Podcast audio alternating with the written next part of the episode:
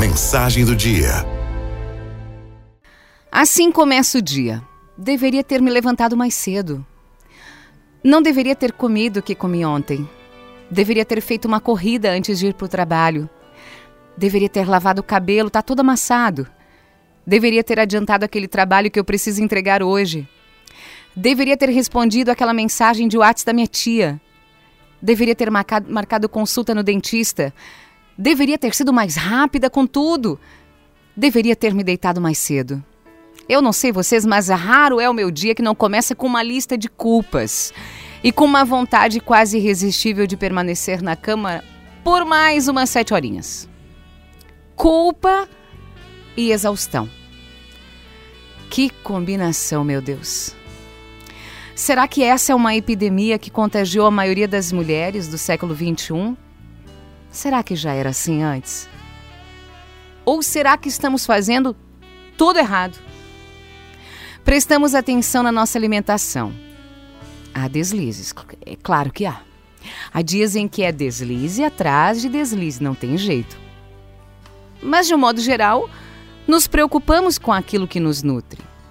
Só que, por outro lado, nós permitimos, até sem muito questionamento, que o nosso corpo e a nossa mente sejam brutalmente invadidos todos os dias pelo cansaço e pela angústia que pairam em torno dele. Me diz, de que adianta o maracujá orgânico se o nosso coração bate acelerado pela pressa e o nosso estômago grita por conta do estresse? Exigem tudo de nós, tudo: sucesso profissional, sucesso na vida afetiva, o corpo perfeito e inatingível, filhos, uma maternidade exemplar, se é que isso existe, um comportamento social adequado para uma mulher, a casa ideal, a pele ideal, o cabelo ideal e um ininterrupto sorriso no rosto, dizendo que está tudo bem. Que estamos sobrecarregadas, mas que está tudo bem, porque sim, nós damos conta do recado, porque nós somos mulheres incríveis. Mas espera aí, eu não quero ser uma mulher incrível.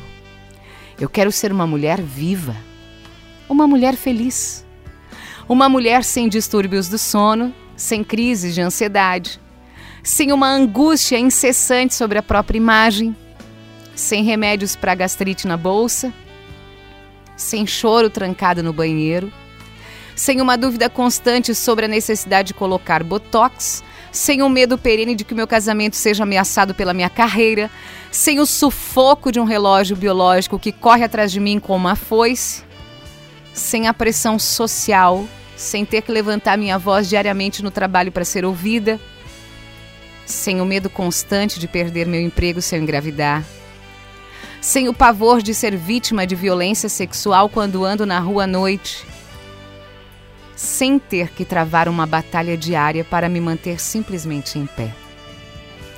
Existe por aí uma glamorização do cansaço. Existe uma gigantesca cilada que nos diz que ser uma mulher incrível é uma coisa boa. Não é. Coisa boa é ser crível, ser verdadeira, ser humana, de carne e osso, com defeitos, com falhas. Coisa boa é saber aceitar o fato de que nunca alcançaremos esse tal de sucesso 360 graus que inventaram que nós temos que ter. É humanamente impossível conciliarmos tudo o que nos pedem para conciliar. E mais do que impossível, é desnecessário.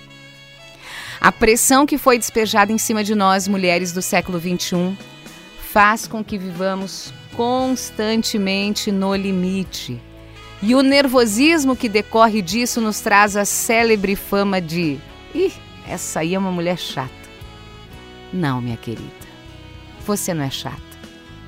Você só está cansada, exausta, porque te convenceram de que você deveria ser uma super heroína que dá conta de tudo, que é forte, e ainda tem coxa sem celulite dentro de um shorts justo, tamanho 36. Não tem como. E nem precisa ter.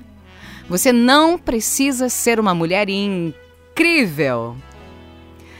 Basta que você seja de verdade e que a sua verdade te faça feliz.